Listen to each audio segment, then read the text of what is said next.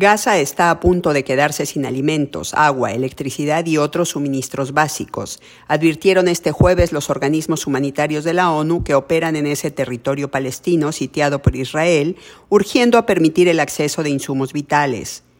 El asedio no permite la llegada de ayuda del exterior para los residentes de Gaza, de por sí sometidos a condiciones de vida precarias a causa del bloqueo israelí.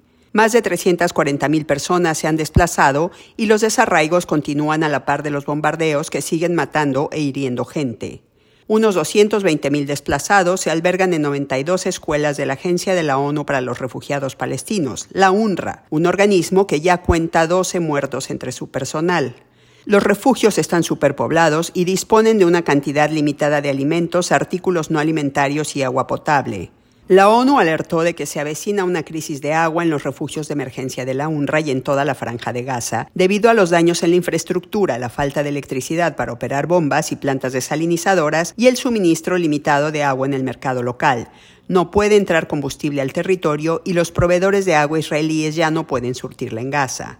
Por el momento aún existe comunicación con las oficinas de la UNRWA a través de Internet y teléfonos satelitales, pero esta podría interrumpirse en cualquier momento. Hasta ahora los bombardeos han alcanzado 21 instalaciones de la agencia. Según el Ministerio de Salud de Gaza, desde el 7 de octubre han muerto 1.100 palestinos. En Israel se reportan 1.200 muertos.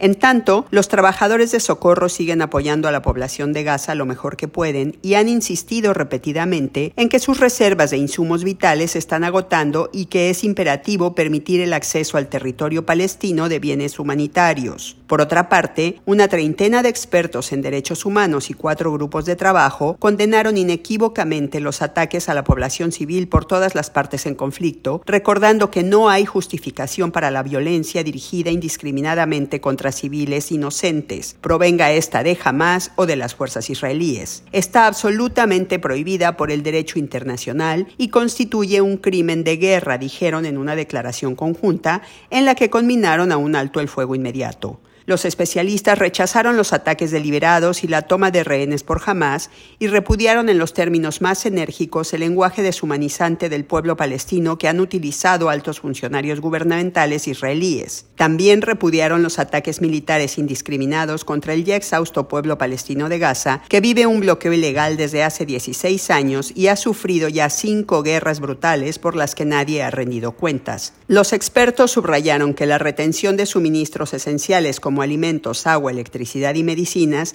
precipitará una grave crisis humanitaria en Gaza, donde su población corre ahora el inevitable riesgo de morir de hambre, recalcando que dejar morir de hambre intencionalmente es un crimen contra la humanidad.